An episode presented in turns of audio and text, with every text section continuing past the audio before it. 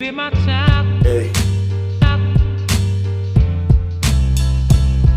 Ey. Ey.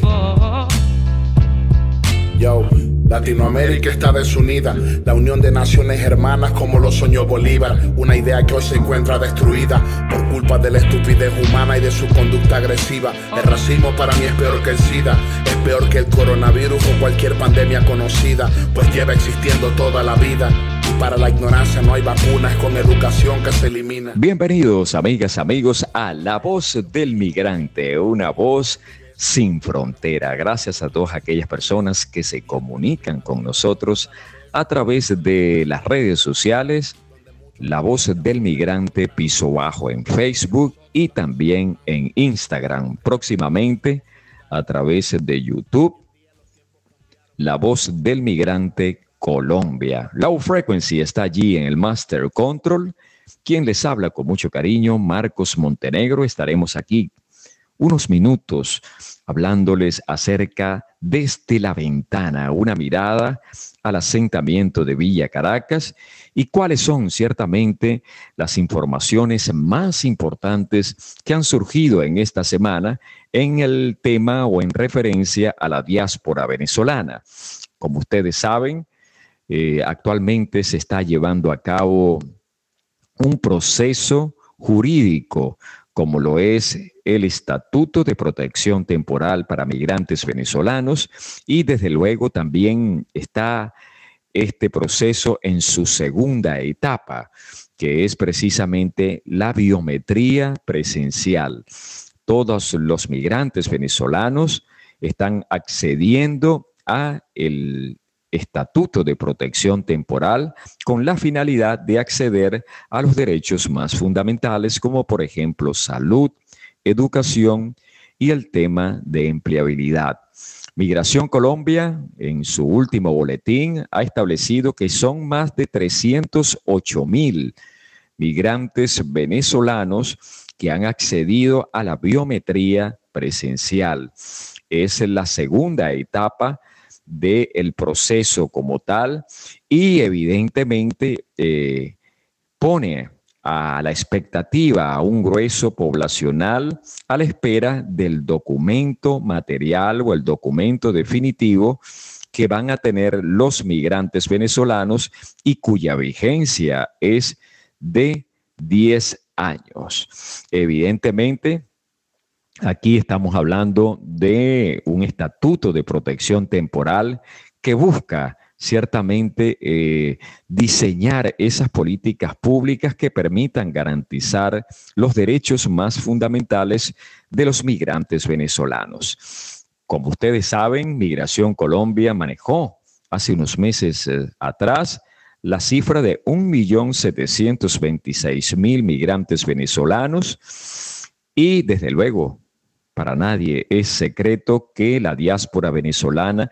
es un, proceso de movimiento poblacional tan fuerte, que es tan dinámico, que podemos decir que a la fecha de hoy hay una diferencia muy grande a aquellos aquellas cifras de 1.726.000 migrantes que manejó Migración Colombia hace ciertamente dos o tres meses atrás. Igualmente, eh, esta diáspora venezolana eh, ha en pocas palabras, eh, venido aquí a Colombia y ha producido un impacto social en el Estado colombiano, pues por cuanto Colombia no estaba preparada para recibir ciertamente a un grueso poblacional que ha venido prácticamente desde el año 2013, pero con mayor fuerza en el año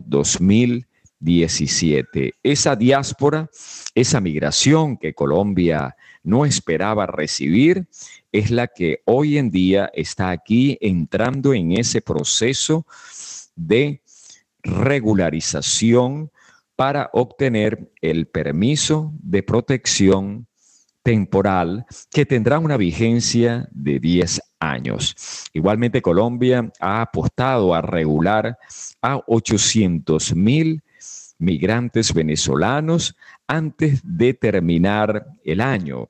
Igualmente, son cifras que se pueden manejar y que muchas barreras han tenido los migrantes y refugiados venezolanos para acceder al empleo formal. De todo eso y mucho más estaremos hablando en esta edición de La voz del migrante, una voz sin frontera.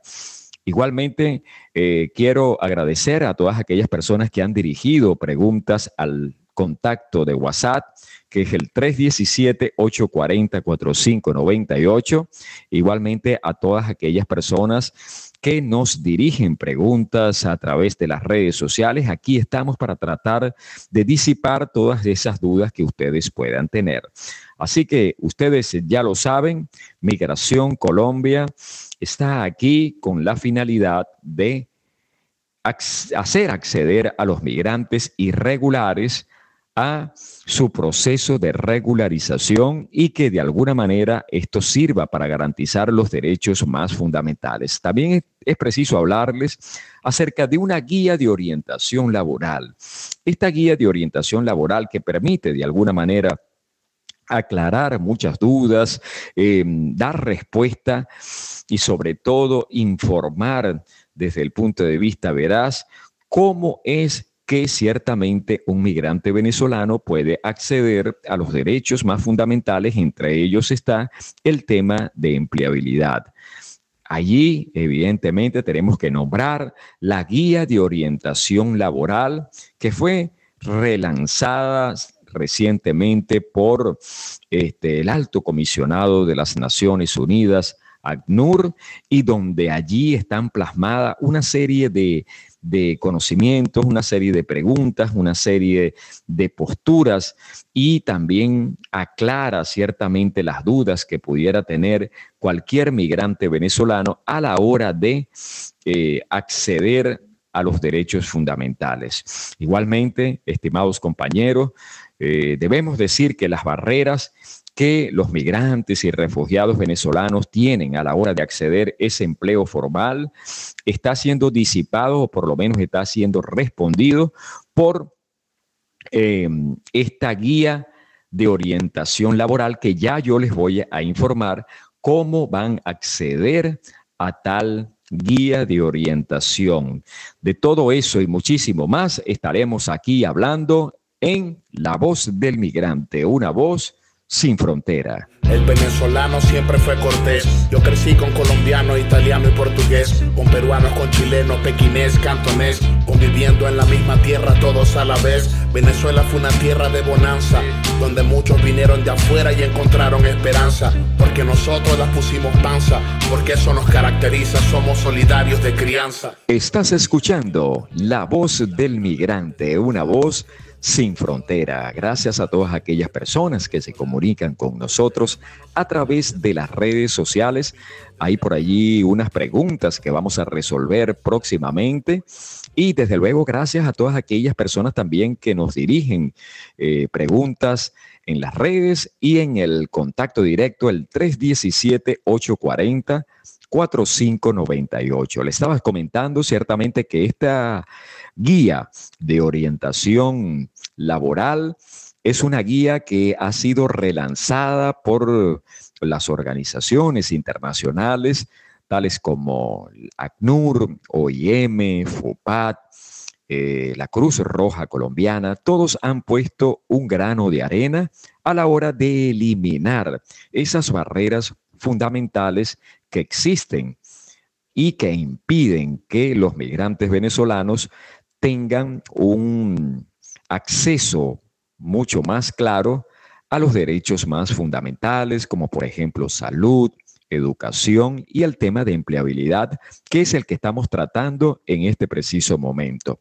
La guía de orientación familiar, o mejor dicho, la guía que sirve a la familia, pero que la guía de orientación laboral hace ciertamente eh, mm, poner claro el panorama a los migrantes venezolanos. Fíjense que la guía habla de eh, las diferencias que existen entre los contratos, eh, cuál es el proceso de selección y contratación en Colombia.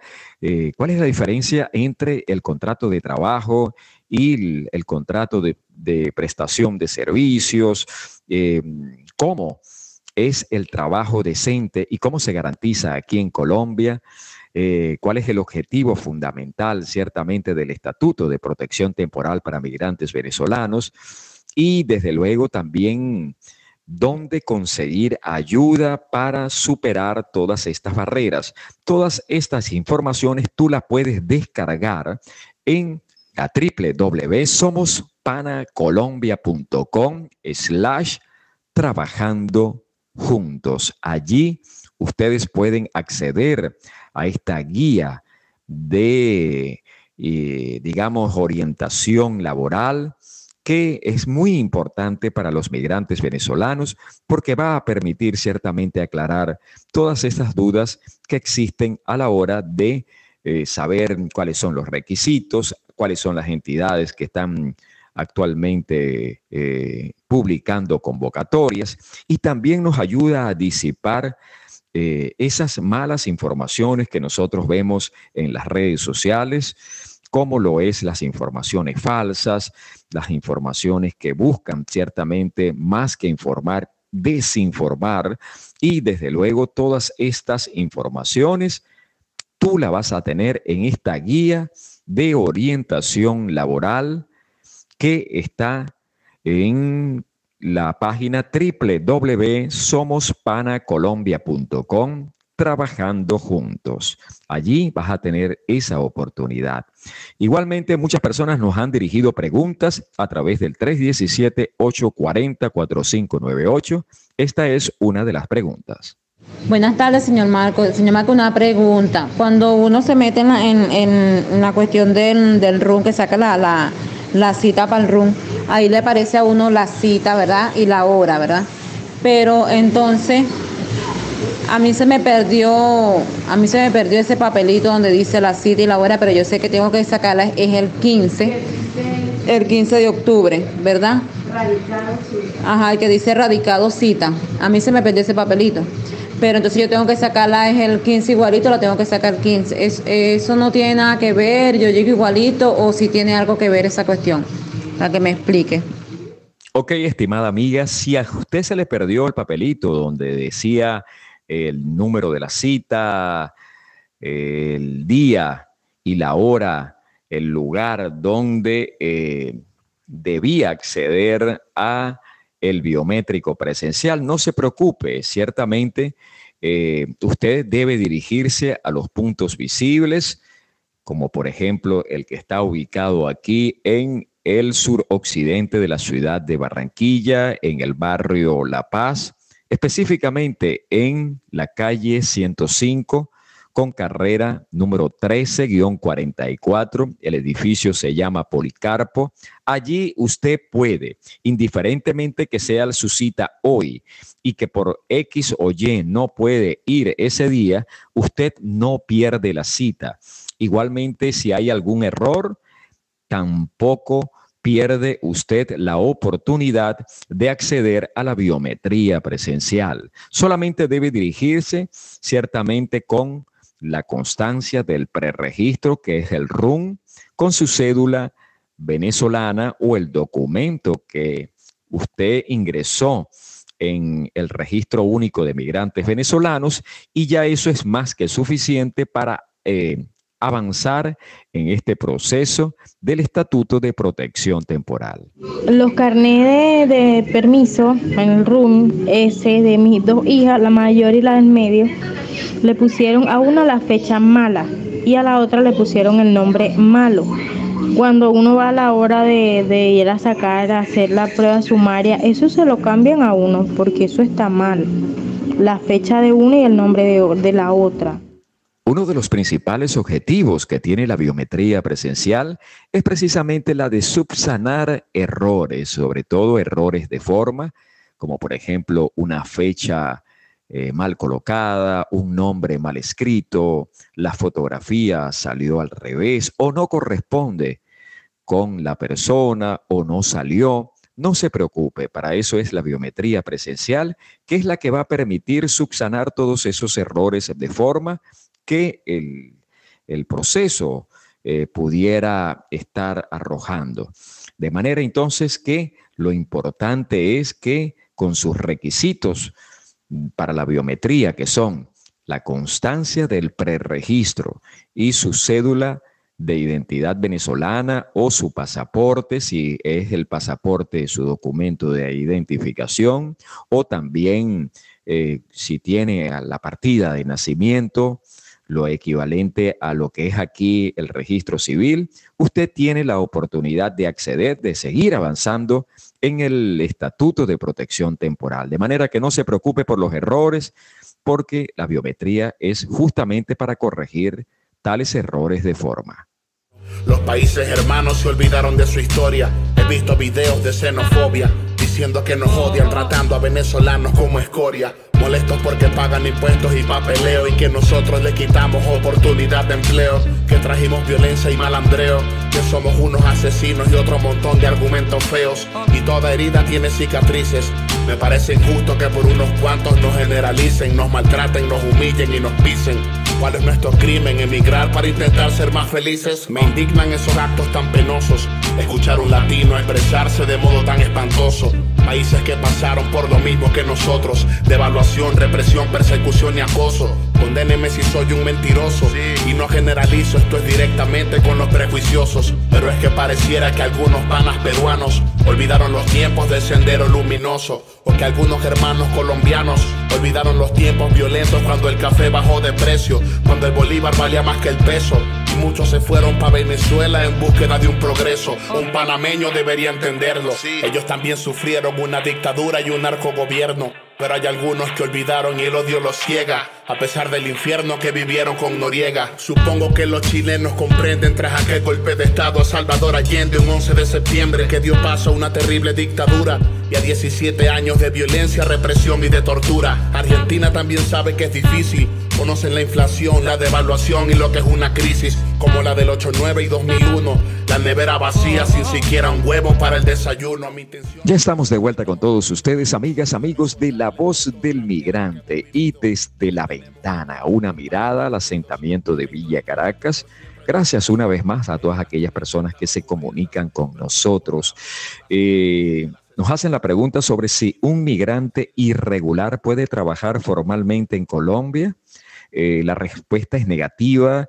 Para trabajar formalmente en Colombia es preciso que la persona se encuentre en condición jurídica regular, eh, tener un documento que acredite como regular, eh, que lo lleve a tramitar una visa o una cédula de extranjería, tener el permiso especial de permanencia, o también el permiso especial de permanencia para el fomento de la formalización mientras sale el permiso para la protección temporal, son los documentos más importantes que puede tener el migrante venezolano a la hora de ser contratado desde el punto de vista formal. Y es que en las redes sociales circula un sinnúmero de información falsa que lejos de informar, lo que hace es desinformar, mm, eh, prácticamente ponen una atmósfera de confusión en todas aquellas personas que leen las redes sociales. Para eso, la conseja es precisamente que vaya usted a la fuente, a la fuente de la entidad. A mí particularmente me gusta leer los diarios, como por ejemplo El Espectador, son eh, diarios que tienen solvencia objetiva. Bueno, así usted debe ir y escoger un blog, o un portal que sea de reconocida solvencia moral y sobre todo de reconocida solvencia objetiva. Ese es el, sentido de buscar la información, poner toda la lupa en la fuente.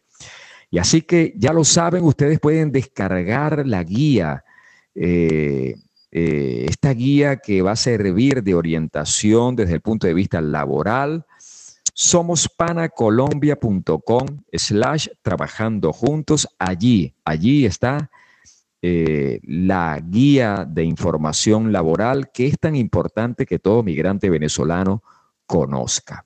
Bien, llegamos ahora sí al final del programa de hoy. Muchísimas gracias a todas aquellas personas que se comunican con nosotros.